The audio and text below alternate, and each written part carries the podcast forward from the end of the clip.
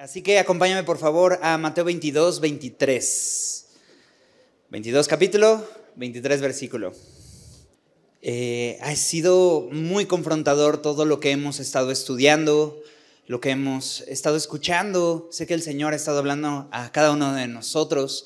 Lo sé porque me ha estado hablando bastante a mí y doy gracias a Dios porque así su palabra nunca regresa vacía. Siempre cumple el propósito por el cual fue enviado. ¿Y por qué no le pedimos que hoy haga eso? Oramos, leemos y eh, estudiamos sobre esto. Vamos a orar. Señor, gracias por, por traernos ante ti, porque tú nos atrajiste, Señor, pensando que nosotros te buscábamos. Descubrimos, Señor, que tú eres el que nos estabas buscando a nosotros, Señor. El que, habiendo nosotros huido, tú viniste a nuestro rescate. Señor, y aquí estamos este domingo sentados, listos para escucharte. Quita distracciones, quita nuestra idea, Señor, o, nuestros pensamientos, Señor, que puedan eh, ser un estorbo, Señor, entre lo que tú quieres hablar el día de hoy, Señor, y también dame claridad para poderlo compartir de acuerdo a lo que tú has hablado. En el nombre de Jesús. Amén. Así que eh, versículo 23 dice, aquel día vinieron a él los saduceos que dicen que no hay resurrección y le preguntaron, diciendo, Maestro, eh, Moisés dijo, si alguno muriere sin hijos, su hermano se casará con su mujer y levantará descendencia a su hermano. Hubo pues entre nosotros siete hermanos, el primero se casó y murió, y no teniendo descendencia dejó su mujer a su hermano. De la misma manera también el segundo y el tercero hasta el séptimo. Y después de todos murió también la mujer. En la resurrección, pues, ¿de cuál de los siete será ella mujer? Ya que todos la tuvieron. Entonces respondiendo Jesús le dijo, erráis, ignorando las escrituras y el poder de Dios, porque en la resurrección ni se casarán, ni se darán en casamiento, sino serán como los ángeles de Dios en el cielo. Pero respecto a la resurrección de los muertos, ¿no habéis leído lo que os fue dicho por Dios cuando dijo, yo soy el Dios de Abraham, el Dios de Isaac y el Dios de Jacob? Dios no es Dios de muertos, sino de vivos, Oyendo esto, la gente se admiraba de su doctrina. Este es el pasaje que hoy vamos a estar estudiando. Y venimos de esta sección en la cual Jesús está en el templo enseñando todos los días. En las noches va a ir a Betania. Eh, porque allí en donde estaba en Jerusalén, eh, Jesús mismo dijo, el Hijo del Hombre no tiene dónde recostar su cabeza, él no tenía un lugar llamado casa en donde él pudiera eh, simplemente llegar y descansar, sino que incluso eh, sus amigos Lázaro, María, Marta, tenían que prestarles a, él y a sus discípulos este lugar donde pasar la noche. Pero esta es la segunda tarde que Jesús pasa en el templo y ha, ha estado llena de eventos, porque lo primero es que Jesús, al purificar el templo, es decir, al volcar las mesas y al echar fuera a los cambistas y a la gente que, cambiaba sus, recursos y que compraba estas eh, palomas, etcétera, eh, ya lo vimos antes, le preguntaron, bueno, ¿y tú con qué autoridad haces esto? Y Jesús les dijo estas, estas palabras, ¿no? Eh, primero les pregunto con qué autoridad Juan el Bautista hacía su ministerio. Y ellos, mm, por temor a la gente, básicamente, no quisieron responderle, por no quedar mal, porque si decían que el ministerio de Juan venía del cielo, la gente los iba a confrontar y por qué lo rechazaron. Y si decían que eh, el ministerio de Juan el Bautista era de los hombres, o sea que no era de Dios, eh, la gente se le iba a venir encima porque realmente era evidente que Juan el Bautista era un hombre de Dios. Así que ellos simplemente dijeron, no sabemos. Y la respuesta de Jesús fue, pues yo tampoco les digo con qué autoridad hago estas cosas, pero no se quedó callado, sino que dijo unas parábolas en donde eh, ya lo vimos, eh, estuvo hablando sobre cómo el hombre ha rechazado a Dios, Padre, a su Hijo Jesucristo y al Espíritu Santo, ¿no? Eh, en esta invitación que nos hacen a volver a Él. Y Jesús dejando ver que el problema no es con qué autoridad Jesús hace las cosas, sino el rechazo constante que la gente ha tenido de Dios. Incluso ni siquiera es gente lejana, es la misma gente del pueblo, el mismo liderazgo espiritual de Israel ha rechazado a Dios y ha vivido eh, en, una, en, una actuación, como veíamos, ¿no? en una hipocresía de simplemente parecer ah, como actores en escena que pretenden creer y vivir para Dios, pero en realidad viven para ellos mismos. Así que ya vinieron los fariseos, ya se fueron. Ya vinieron los discípulos de los fariseos y los herodianos. Jesús les, les dijo a esa pregunta eh, sobre, ¿daremos tributos al César o no? Y Jesús dijo, dad al César lo que es del César y a Dios lo que es de Dios. Y todos se maravillaban. Dice que los fariseos entonces salieron y ahora llegan los saduceos. Parece pasarela de religiosos, ¿no? Sale uno entre el otro, sale uno entre el otro, ¿no? Y ahí están buscando, como lo, veíamos, encontrar alguna forma en la que Jesús cayera. Y ahora los saduceos, ¿quiénes son ellos?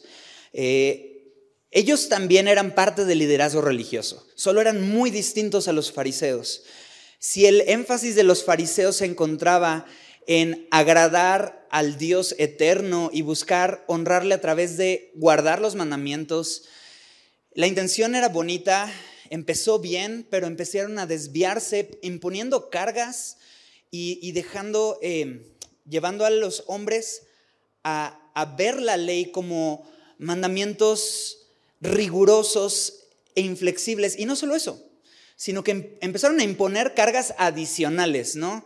Si la ley decía algo, ellos le agregaban las condiciones a, cómo hacerlo. Si la ley decía, guarda el sábado, ellos decían, por lo tanto, puedes caminar 20 pasos, eh, no puedes subir escaleras, eh, no puedes arrastrar ninguna carga, si llegas a cargar algo que sea con tu espalda, no con tus brazos, etcétera, etcétera, etcétera. Empezaban a interpretar qué, qué implicaba la ley cuando la ley en realidad simplemente era descansa en el Señor y guarda este día confiando en que Dios es tu proveedor, ¿no? Y entonces ponían estas cargas adicionales.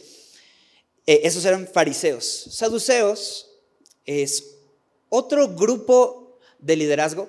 Eh, los encargados del templo, los encargados de todo el ámbito espiritual de Israel se llamaban el Sanedrín. Era un grupo de 60 o más hombres que tomaban decisiones acerca del como el clima espiritual de Israel. Y la mayoría de ellos eran saduceos la otra parte eran fariseos.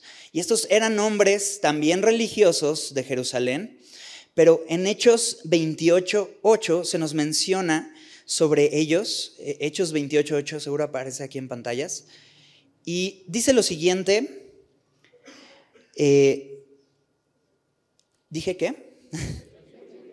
no, es que era 23. Hay que, hay que escribir bien, hay que escribir bonito. 23, 8.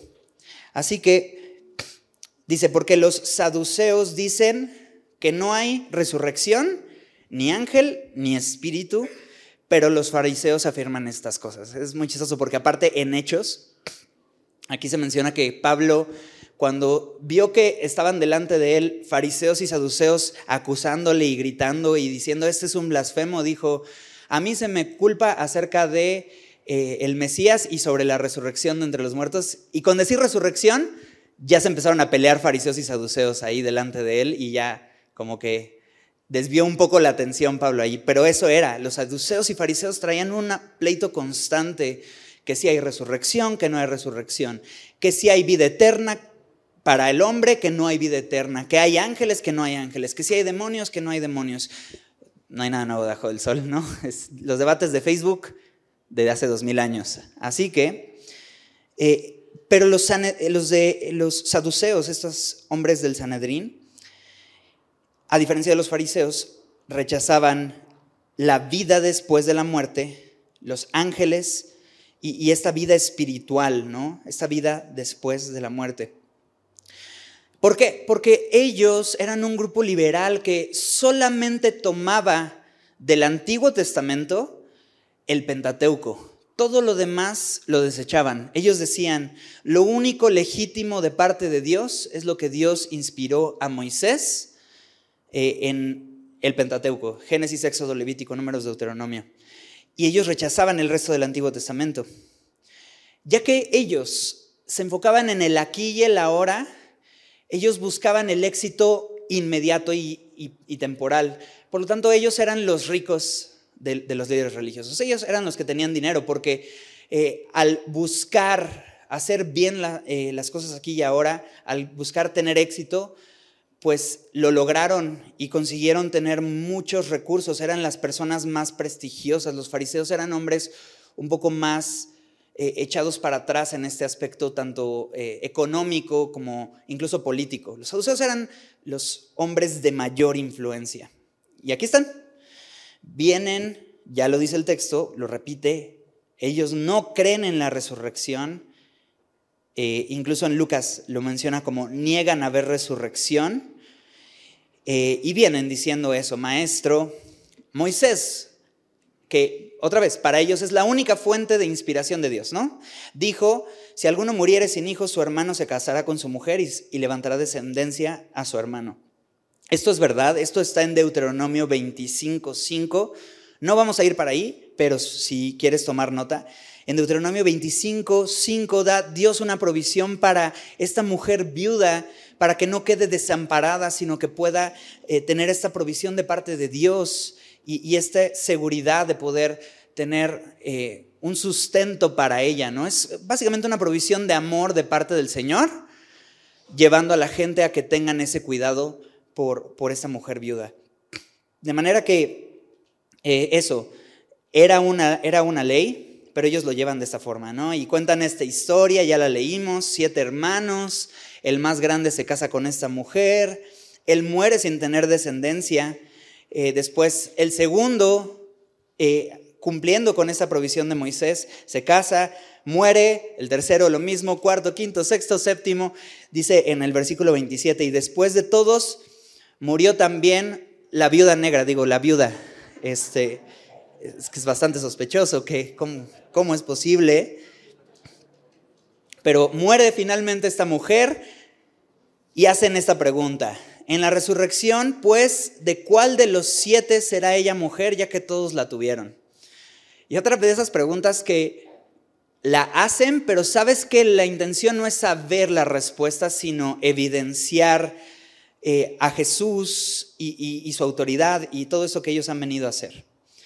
Pero lo primero que nos encontramos es con esta historia que ellos dicen que según esto, en el 25 dice, hubo entre nosotros.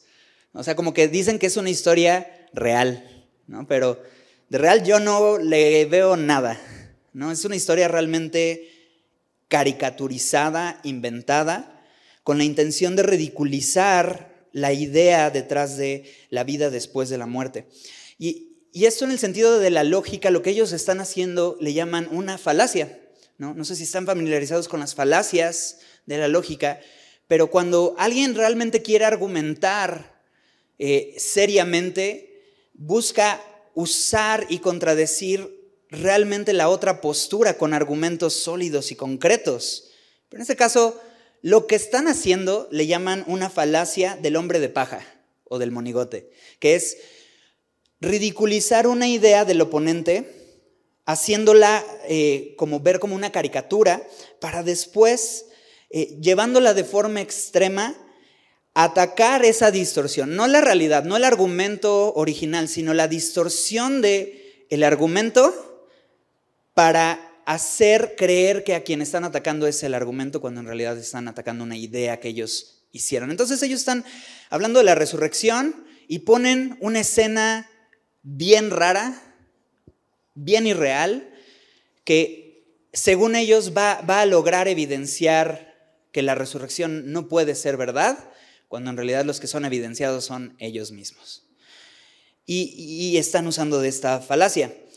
Cuando le preguntan de cuál de los siete será ella mujer en la resurrección, ellos están asumiendo que Jesús, eh, que Jesús dice que en, el, en la resurrección habría matrimonio, ¿no? Y son puntos que Jesús va a tocar. Pero sobre todo, su error comienza en asumir que no hay evidencias en la ley sobre la resurrección. Y Jesús va a probar ese error. Versículo 29. Entonces respondiendo Jesús, les dijo, la pregunta cuál era, ¿de cuál de los siete será ella mujer ya que todos la tuvieron? Imagínate que la respuesta de Jesús sea del tercero. Del tercero, claro. No, o sea, ¿qué esperaban? No, del quinto, del quinto, seguro del quinto. O sea, la pregunta en sí ya es ridícula. Esa no es la respuesta de Jesús. La respuesta de Jesús es, erráis. O sea, estás en un error. Y Jesús responde de una manera directa, no, no le da vueltas, no evade incluso la pregunta. Primero confronta la intención detrás de la pregunta, que es eso, ustedes están en un error. Qué fuerte decirle a los saduceos, a los líderes espirituales, a los que tienen la mayoría en el grupo religioso más importante de Israel, estás mal. Y, después de preguntarle con qué autoridad haces estas cosas, y Jesús eh, les está diciendo, ustedes están equivocados. La palabra errar es, eh, tiene esa implicación de desviarse de la verdad, engañarse a sí mismo y extraviarse. No, puesto en otras palabras, estás más perdido que Adán en el Día de las Madres. Les, está diciendo esto, están equivocados, están desviados y extraviados. Y ¿sabías que es posible estar en un error? ¿Sabías que es posible creer algo demasiado, pero por más que lo crees sigue siendo una mentira? Y, y a veces pensamos, ¿no? que ciertas personas por tener cierto estatus no se pueden equivocar. Y a veces la gente del pueblo podría pensar esto, los saduceos por ser saduceos, ellos no se equivocan y Jesús, te equivocas. Lo primero que les dice. O pensamos, una persona por creer algo mucho y por defenderlo con buenos argumentos, tiene que estar bien. Y en este caso, Jesús dijo, estás en un error.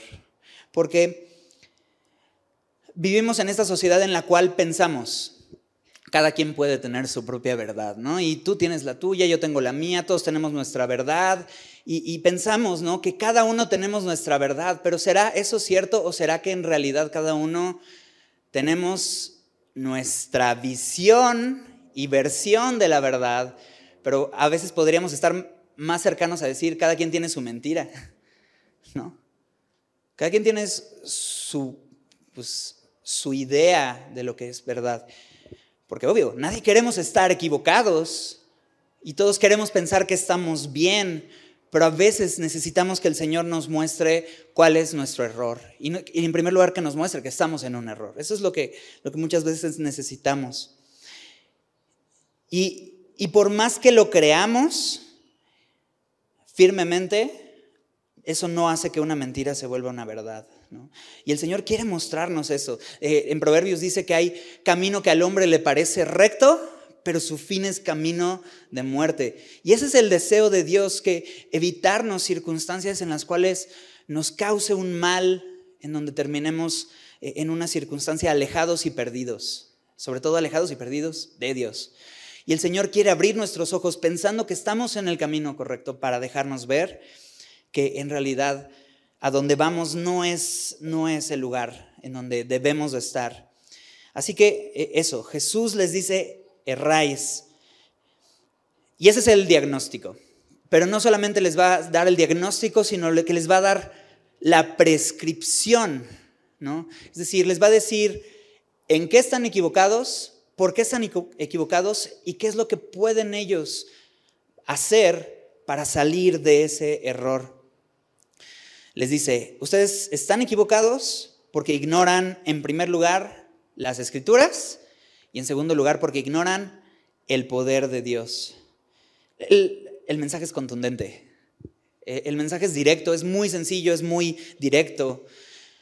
Si tú te equivocas es porque por más que tienen todo este conocimiento de la palabra, en realidad la ignoras. ¿no? Ignoras, no, no entiendes el verdadero propósito que hay detrás de esto. Quiero enfocarme en estos dos puntos. Ignoran las escrituras e ignoran el poder de Dios. Acerca de que ignoran las escrituras. Eh, el Antiguo Testamento, que es de, donde ellos leían y, partían para decir que no hay resurrección, tiene montones de evidencias de un Dios de vida cuyo poder prevalece sobre la tumba. Eh, te puedo decir muchos ejemplos. Encontré cantidad de versículos en el Antiguo Testamento, evidencias de eh, la vida después de la muerte. Por ejemplo, Daniel capítulo 12, versículo 2, Daniel 12, 2, Isaías 26, 19 también, Isaías 26, 19, Job 19, 26, Salmo 17, 15, Salmo 16, 10, es decir, hay montones. ¿Por qué no vamos a algunos de estos? Daniel 12, 2. Eh, si me acompañas o lees conmigo ahí en la pantalla. Daniel 12, 2 dice así. Y muchos de los que duermen en el polvo de la tierra serán despertados, unos para vida eterna y otros para vergüenza y confusión perpetua. Aquí nos dice, los que duermen en el polvo, es decir, esa manera poética de decir los que hoy están muertos, algunos resucitarán para vida y algunos resucitarán para castigo, ¿no? Pero habla de esto, habla de una resurrección. Isaías 26, 19 un pasaje muy contundente y directo. Isaías 26, 19 dice, tus muertos vivirán, sus cadáveres resucitarán. Despertad y cantad, moradores del polvo, porque tu rocío es cual rocío de hortalizas, y la tierra dará sus muertos. Eh, eh, en este pasaje Dios está hablando acerca de la ciudad del hombre que construye su edificación a través de sus esfuerzos y su orgullo y su arrogancia versus la ciudad de Dios que es construida con los muros y antemuros de salvación que ha puesto Dios, eh, en donde entra la, gente eh, en perfecta paz y Él guardará en completa paz aquel cuyo pensamiento en Él persevera porque en Él ha confiado. Y este contraste entre dos ciudades, la, la confianza del hombre y aquellos que son de la ciudad de Dios, que simplemente confían en Dios. Por un lado le dice a, los que confían en el Señor, tus muertos vivirán, resucitarán. Y son pasajes muy claros. Salmo, por ejemplo, 17, 15. Y leeremos también el 16. Pero el 17, 15 dice, Salmo 17, 15. En cuanto a mí, dice eh, el rey David, Veré tu rostro en justicia, estaré satisfecho cuando despierte a tu semejanza. Salmo 17, 15. El Salmo 16, 10. Porque no dejarás mi alma en el Seol, ni permitirás que tu santo vea corrupción. Y podríamos seguir y seguir con evidencias en donde Dios quería que los judíos, es más, en el tiempo de, de esta pregunta, habían muchas culturas, muchas naciones con muchas religiones distintas.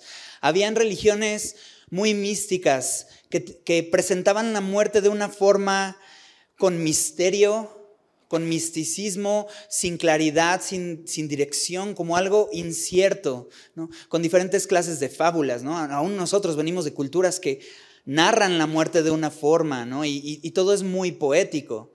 Pero si alguien podía no tener dudas acerca de este hecho que la Biblia decía es los judíos.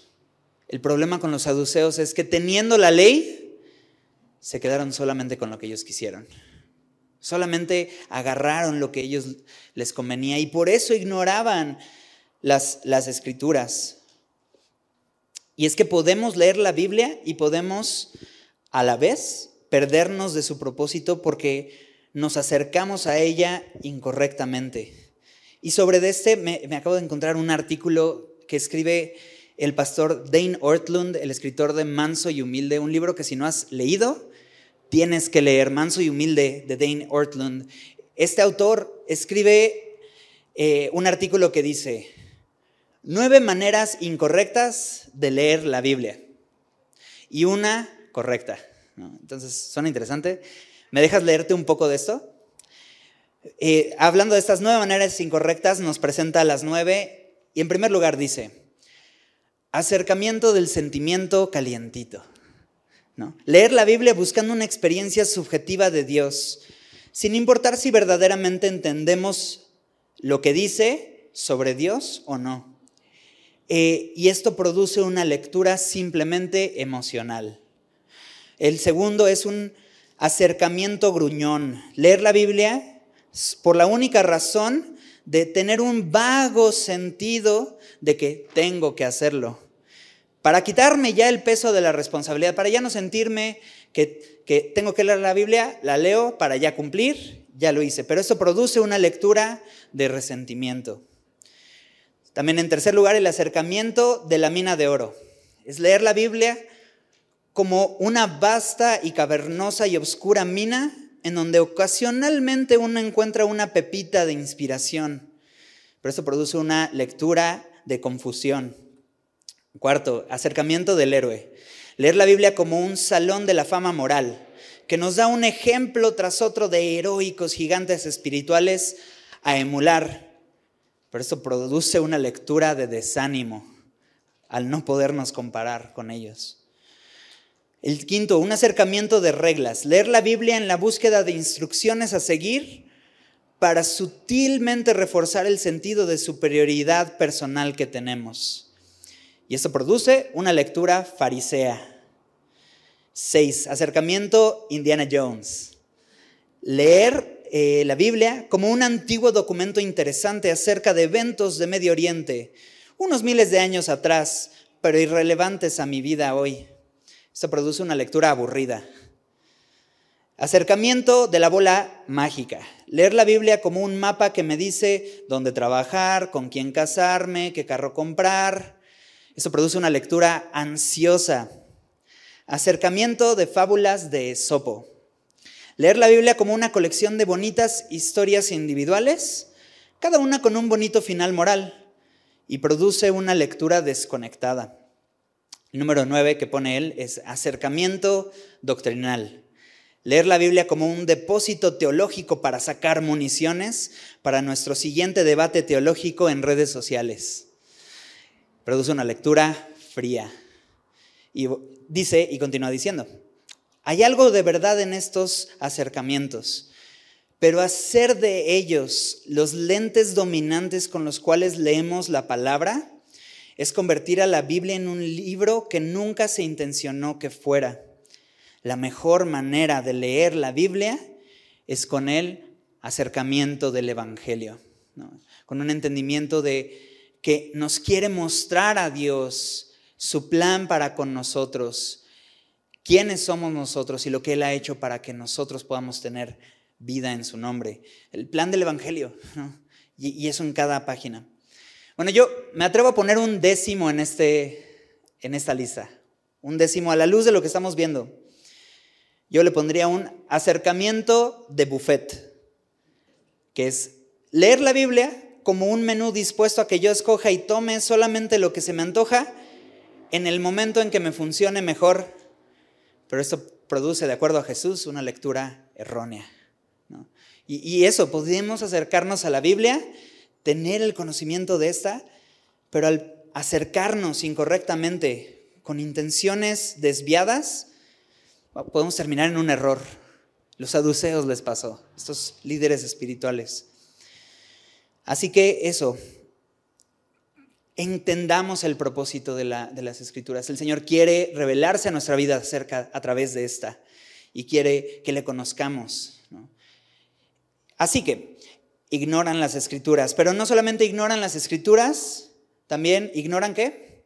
El poder de Dios. Y es que para Jesús es muy sencillo. Como ignoras las escrituras, en realidad no conoces a Dios y no conoces su poder. En realidad es tan sencillo como esto.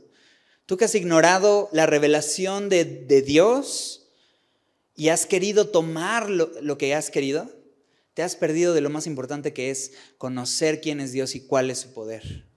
Porque si conocieras el poder de Dios, sabrías que en realidad, lo vimos la semana pasada, Dios nos creó a su imagen y semejanza. Génesis 1.27, Dios dijo, hagamos al hombre a nuestra imagen y a nuestra semejanza si conociéramos la palabra, sabríamos que en Eclesiastés 3:11 dice que Dios puso algo en nuestro corazón. ¿Recuerdan?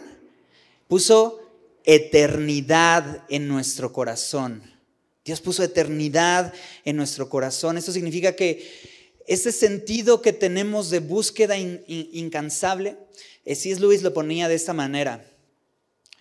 Si tú te das cuenta que has intentado llenar esa insatisfacción que tienes en este mundo y no lo has logrado es porque posiblemente fuiste creado para otra realidad. ¿no?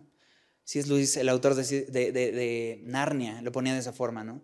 Posiblemente es una evidencia de que fuiste creado para algo más, que no se encuentra aquí y ahora, que no lo vas a encontrar acá.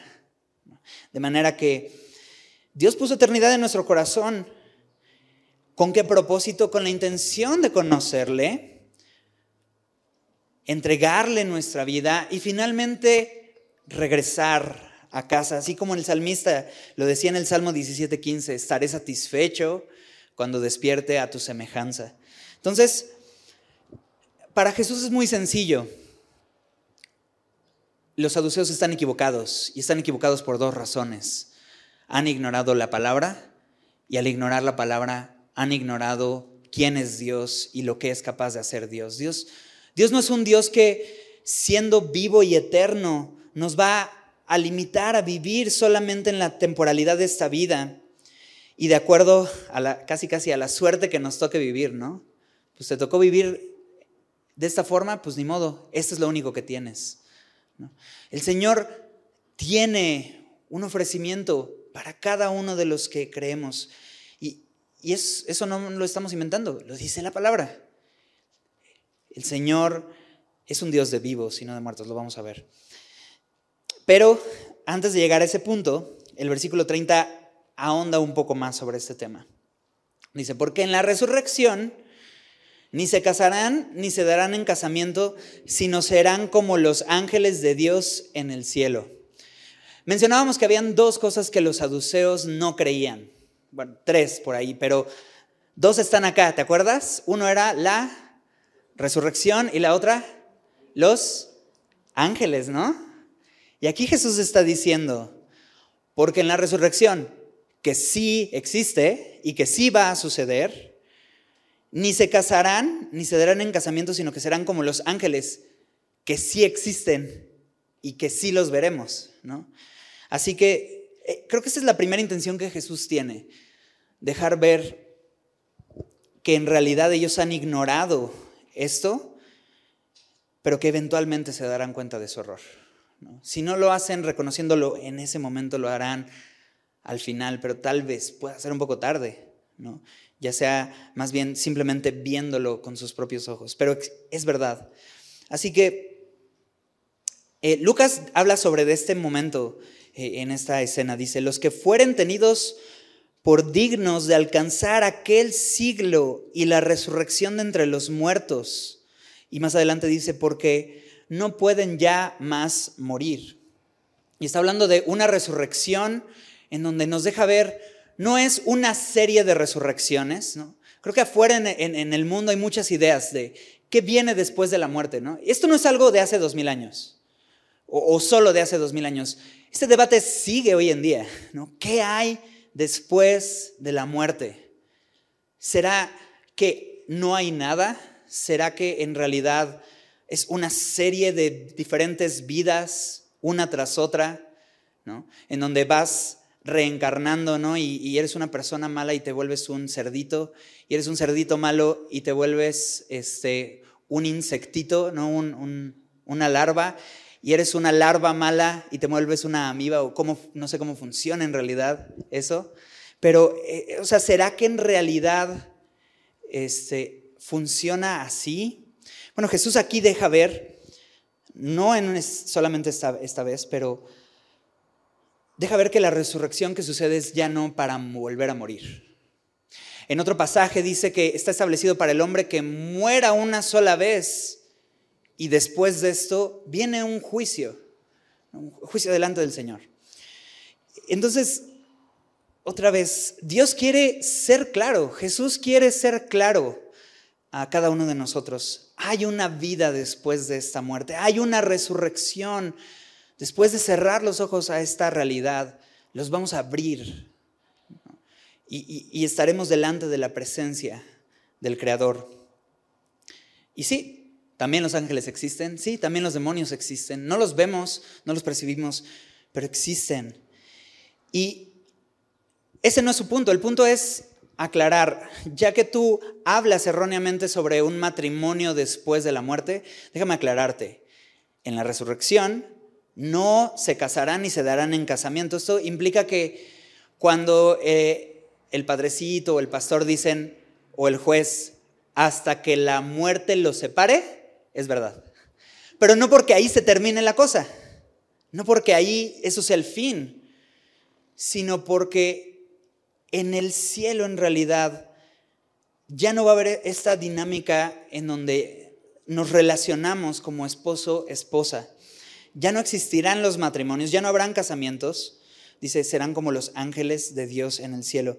Eh, y entrando en el tema del matrimonio, ¿por qué, ¿por qué no habría matrimonio en el cielo? Bueno, espero que la próxima semana Raúl nos lo platique. Bueno, no, es broma, creo que es muy sencillo en realidad. Creo que cuando nosotros vemos el matrimonio a la luz de lo que Dios deja escrito, en Efesios nos dice que el matrimonio en realidad no es un fin, sino un medio. ¿De acuerdo? Es el medio para que nosotros podamos entender el amor de Dios por su iglesia.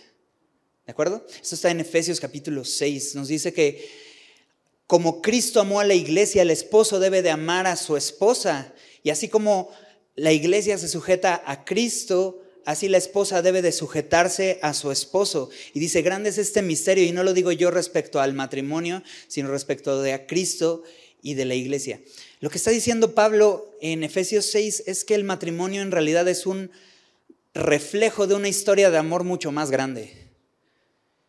De una historia de amor que aún no logramos ver completada al 100%, pero que el matrimonio nos deja ver partes y destellos de esto. El matrimonio es una bendición familia. No lo digo yo, lo dice la palabra, lo dice el Señor, porque Dios estableció el matrimonio como la forma en la que nosotros podamos conocer el amor de Dios. Y suena bonito, pero en la práctica no es fácil. Eso sí, no es fácil. Pero cuando se vive de acuerdo al plan y al diseño de Dios es una bendición. De verdad. Así que por ahí leía que los que están diciendo que el matrimonio es una maldición están hablando de su historia, no de la tuya. No, y es fuerte, pero es verdad. Dios dice, el matrimonio es una bendición. Si la vives de acuerdo al propósito de Dios. Eh, así que, siendo el reflejo de la más grande historia de amor que existe, que es la de Dios por nosotros, ¿cuál es la necesidad del matrimonio en el cielo cuando ya, ya, no, ya no necesitas sombras? Tienes la sustancia de donde parte la sombra. Y ese es el punto del cielo.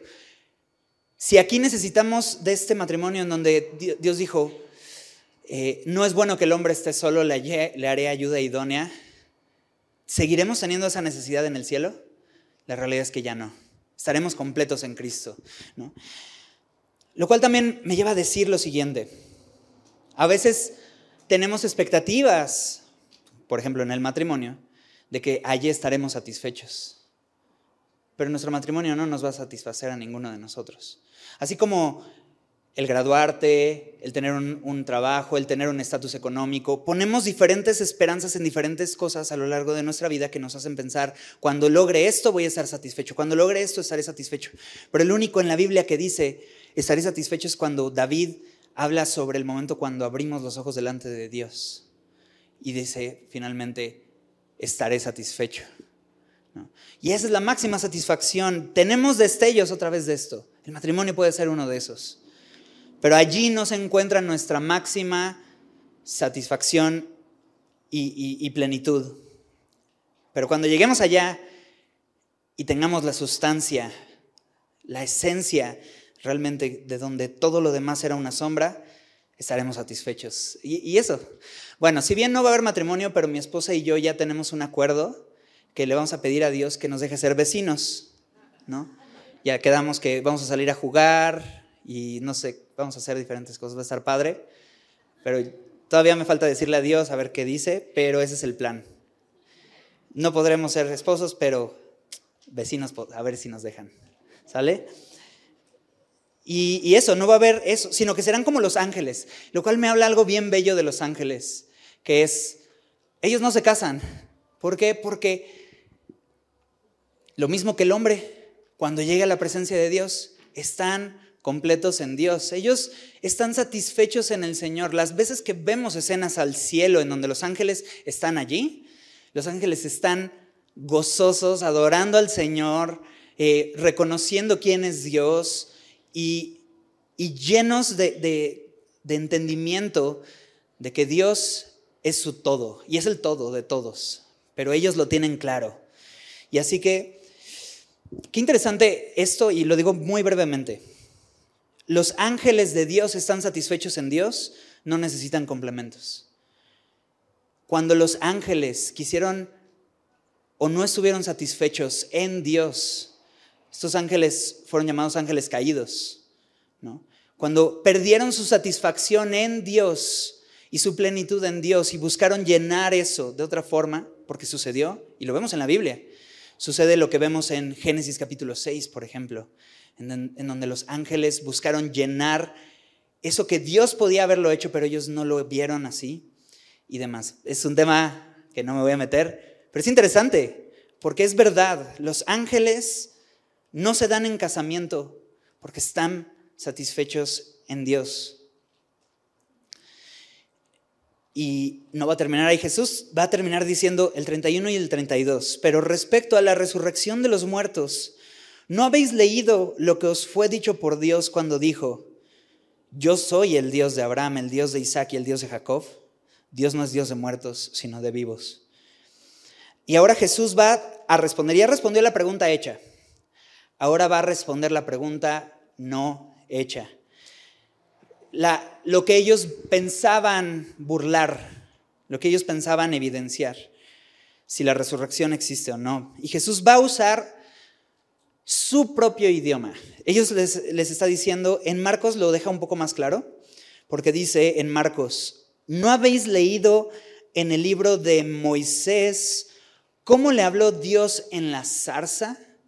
¿Sabes qué, lugar está citando Jesús? ¿Sabes qué libro? Éxodo. Éxodo. ¿Sale? Y Éxodo es parte de qué grupo de libros? El Pentateuco, que es el único sistema de libros que los saduceos creían. ¿De acuerdo? Entonces le está hablando en su idioma. Les está hablando de acuerdo a lo que ellos creen y en su sistema de creencias. Está hablándoles conforme al autor que ellos decían es el único inspirado por Dios, de acuerdo a ellos.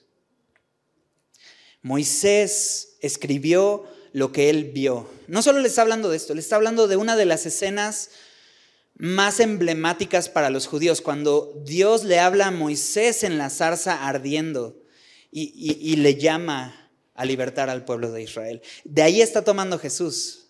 Y, qué increíble pensar que el deseo de Jesús es dejarles ver el error que ellos están teniendo. No solamente dejarlos en su error, confrontarles, mostrarles, para que si ellos de verdad quieren ver, lo vean.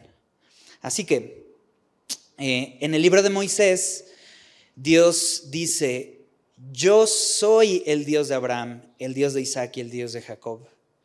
Eso es lo que Dios dice allí. Está citando de Éxodo capítulo 3.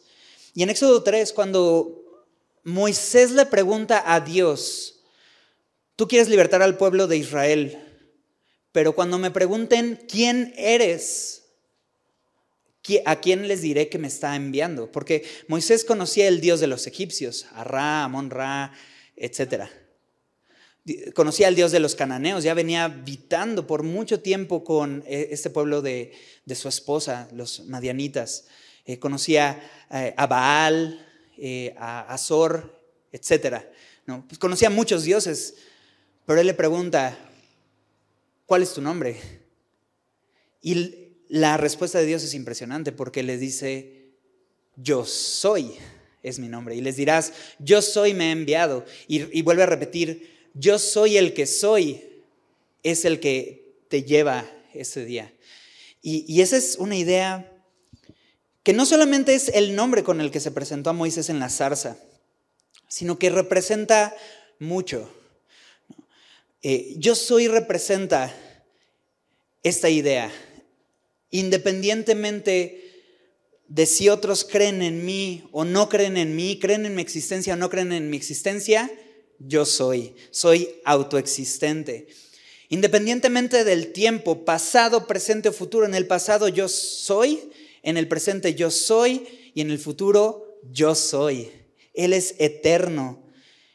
Y independientemente de si el hombre existe o no, yo soy, porque yo soy el creador. Yo soy significa que Él es el autoexistente, eterno y autosuficiente.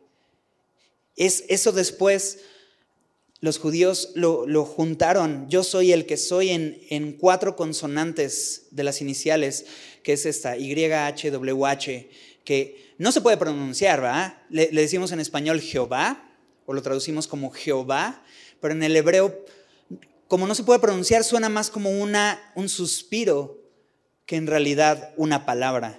Esta conjunción, yo soy el que soy. Y Así Jesús cita, yo soy, dice Dios, el Dios de Abraham. Y eso es bien importante porque no solamente ese es su nombre, este es el poder que ellos ignoran de Dios, del autoexistente, eterno y autosuficiente, aquel que nunca deja de ser y estar, sino que Dios se llama a sí mismo el que es Dios de Abraham, el que es Dios de Isaac y el que es Dios de Jacob. Abraham había muerto 400 años atrás, Isaac había muerto 300 años atrás, Jacob había muerto 200 años atrás de esta escena. Y Dios aún dice, yo soy el Dios de estos. Que tú piensas están muertos, pero en realidad están vivos, porque Dios, cuando alguien confía en Él, cuando decide depositar su fe en Él, Dios decide dar vida vida. Y por eso les llama, yo soy el Dios de Abraham, aunque ya murió, él sigue vivo. No como Juan Gabriel, no, no, no. Ni Pedro Infante y esas ondas. Esta es otra onda. Es, él es el Dios de Abraham, de Isaac y de Jacob porque ellos están vivos. Y ahorita terminamos de esto, pero ¿qué, después de esto, ¿qué sucede? Hablábamos de que las reacciones son importantes. Oyendo esto, la gente se admiraba de su doctrina. Esta fue la reacción de la gente, se admiró. Incluso en Lucas se menciona que los escribas, otro grupo religioso, dijo, maestro, bien has dicho. No sabe si tiene que ver con que de verdad les llegó o les gustó que los saduceos con quien tenían pique los dejaran calladitos. Pero solamente se maravillaron, solamente reconocieron que Jesús habló con verdad, con, con certeza de lo que estaba diciendo.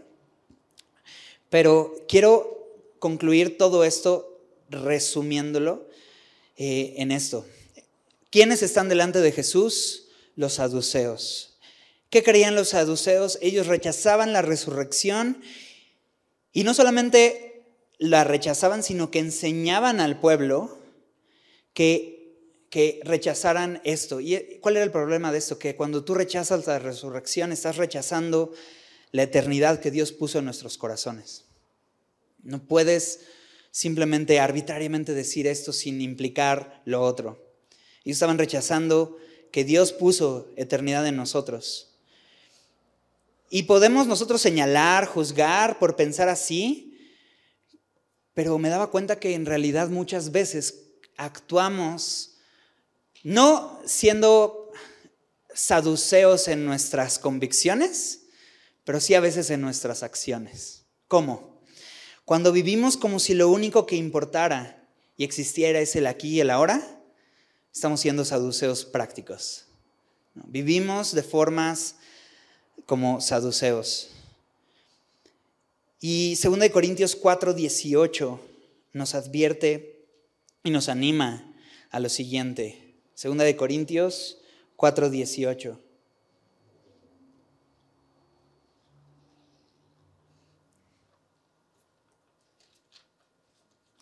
Dice, no mirando nosotros las cosas que se ven, sino las que no se ven, pues las cosas que se ven son temporales, pero las que no se ven son eternas. Eh, y es, es un versículo que conocemos y memorizamos, pero ¿cuántas veces realmente vivimos mirando las cosas que no se ven? ¿no? Poniendo atención a lo eterno por encima de lo inmediato.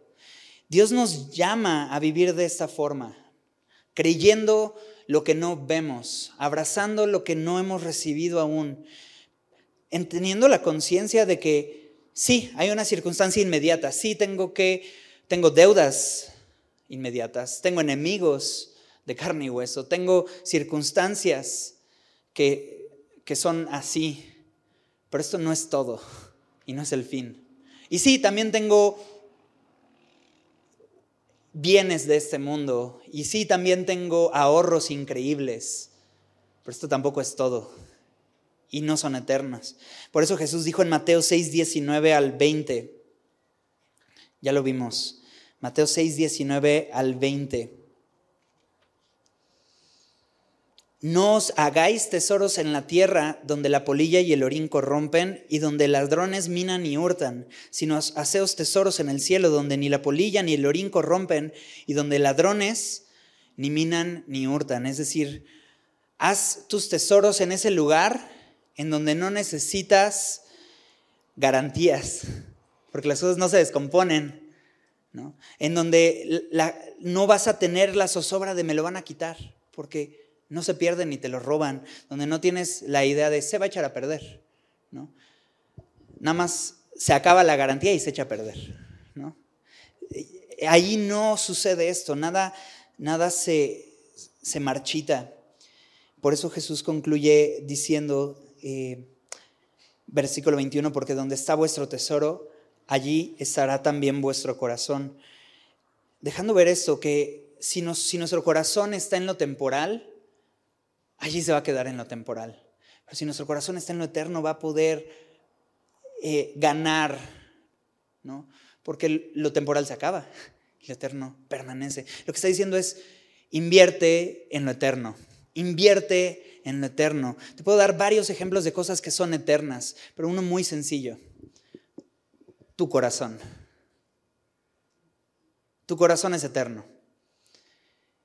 Dice Jesús también, ¿De qué te sirve haber ganado todo el mundo y perder tu alma? ¿Sabes qué otra cosa es eterno?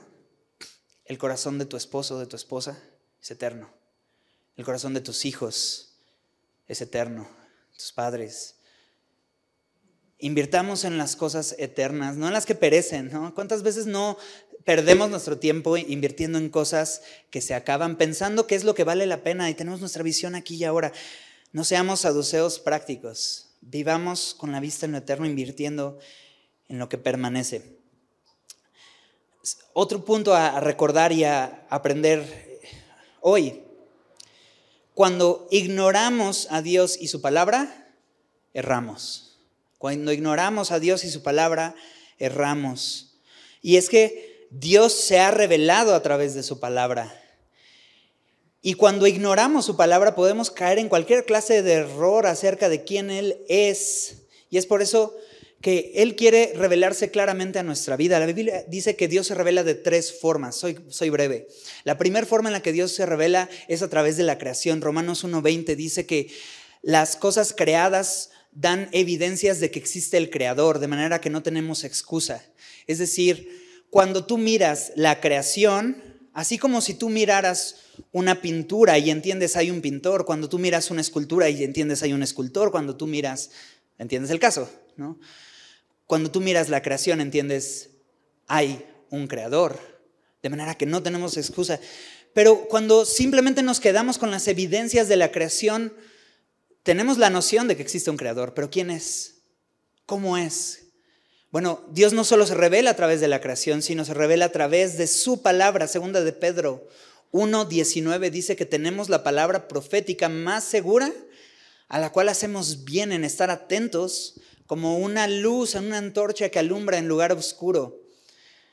Y, así es la palabra de Dios. Trae luz a lo incierto. Y eh, de hecho hoy creo que está haciendo eso en nuestra vida.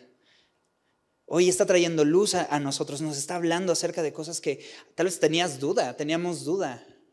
¿Existe a la luz de la Biblia la vida después de la muerte? Hay certeza sobre esto y la Biblia es clara. Y nos deja ver quién es Dios, pero no es la única forma en la que se revela, no solo de la creación de forma general, no solo en la palabra de forma específica, sino también a través de Jesús de forma especial. Colosenses 1.15. Colosenses 1.15. Dice, Él es la imagen del Dios invisible, el primogénito de toda la creación. Lo que nos deja ver es que lo que no podemos ver de Dios es visible en Jesús. Lo que no podemos conocer de Dios es revelado a través de quien Jesús es. Si quieres conocer el corazón de Dios, conoce el corazón de Jesús. Y ahí vas a encontrarte quién es Dios. Entonces Dios no está escondido. Dios no se está escondiendo, Él quiere revelarse. Él lo ha hecho a través de la palabra. Tenemos dos opciones ahí. Tomamos la palabra y le, conocemos o la ignoramos. Y al ignorarla podemos caer en error, en un error. Un último punto. Dios es un Dios de vivos. con eso concluye esto. Dios es un Dios de vivos.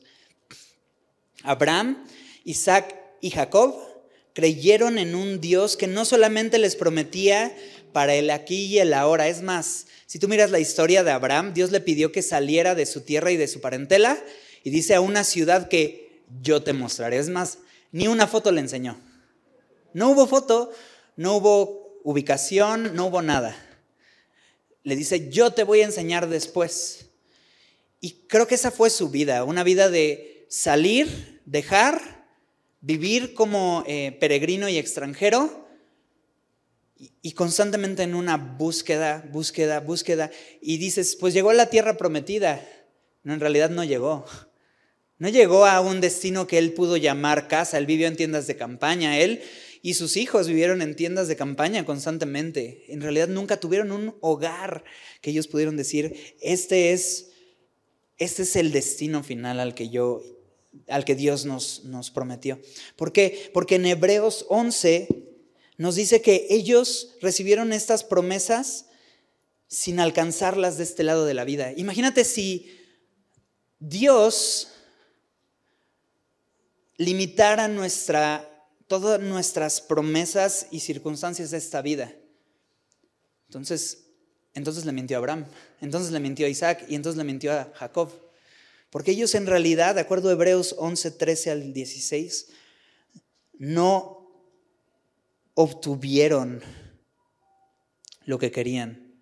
Eh, ahí está en el 13. Conforme a la fe murieron todos estos sin haber recibido lo prometido sino mirándolo de lejos y creyéndolo y saludándolo y confesando que eran extranjeros y peregrinos sobre la tierra. Porque si ellos hubieran encontrado ese lugar que llamarían casa, hubieran quedado en ese lugar, pero ellos no, no estaban, no habían encontrado casa aún. Y el versículo 16 dice, pero anhelaban una mejor, esto es celestial, por lo cual Dios no se avergüenza de llamarse Dios de ellos porque Dios es Dios de vivos, porque les ha preparado una ciudad. La ciudad estaba en Canaán, la ciudad estaba en Israel, la ciudad estaba en Egipto, ¿dónde estaba? En los cielos. Porque el propósito al llamar a Abraham y sacarlo de su tierra no era para llevarlo a una más chida tierra, era para llevarlo con él a casa, en el cielo. Por eso necesitamos creer en un Dios de vivos, porque si solamente creemos en el Dios vivo, nos perdemos de la otra parte de la historia. Dios quiere darte vida también a ti. Dios puede hacerlo. Lo único que Abraham, Isaac y Jacob hicieron, aquel a quienes Dios no se avergonzó de ser llamado su Dios, sino que dijo, yo soy el Dios de Abraham, Isaac y Jacob. Lo único que ellos hicieron fue creerle a Dios. Y recibieron vida. Así que esa es la invitación. Créele al Dios de vivos y puedes encontrar vida, puedes encontrar esa satisfacción y garantía. La satisfacción de Moisés no llegó con Sara, no llegó con Isaac, No llegó con una tierra aquí y ahora, llegó cuando vio la patria celestial que Dios tenía preparado para él. Así que eh, creo que queda perfecto con eso. El cielo es mejor. El cielo es nuestra esperanza. Y cualquier gozo o placer que podamos sentir al, al relacionarnos en este mundo es superado por mucho en Dios y por Él. Así que, ¿por qué no? Le pedimos eso, que el Señor ponga en nosotros esa perspectiva de lo eterno, que nos deje mirar las cosas eternas y que le creamos, porque Él tiene preparada una patria celestial, aún para aquellos que decidan creer en Él. Vamos a orar.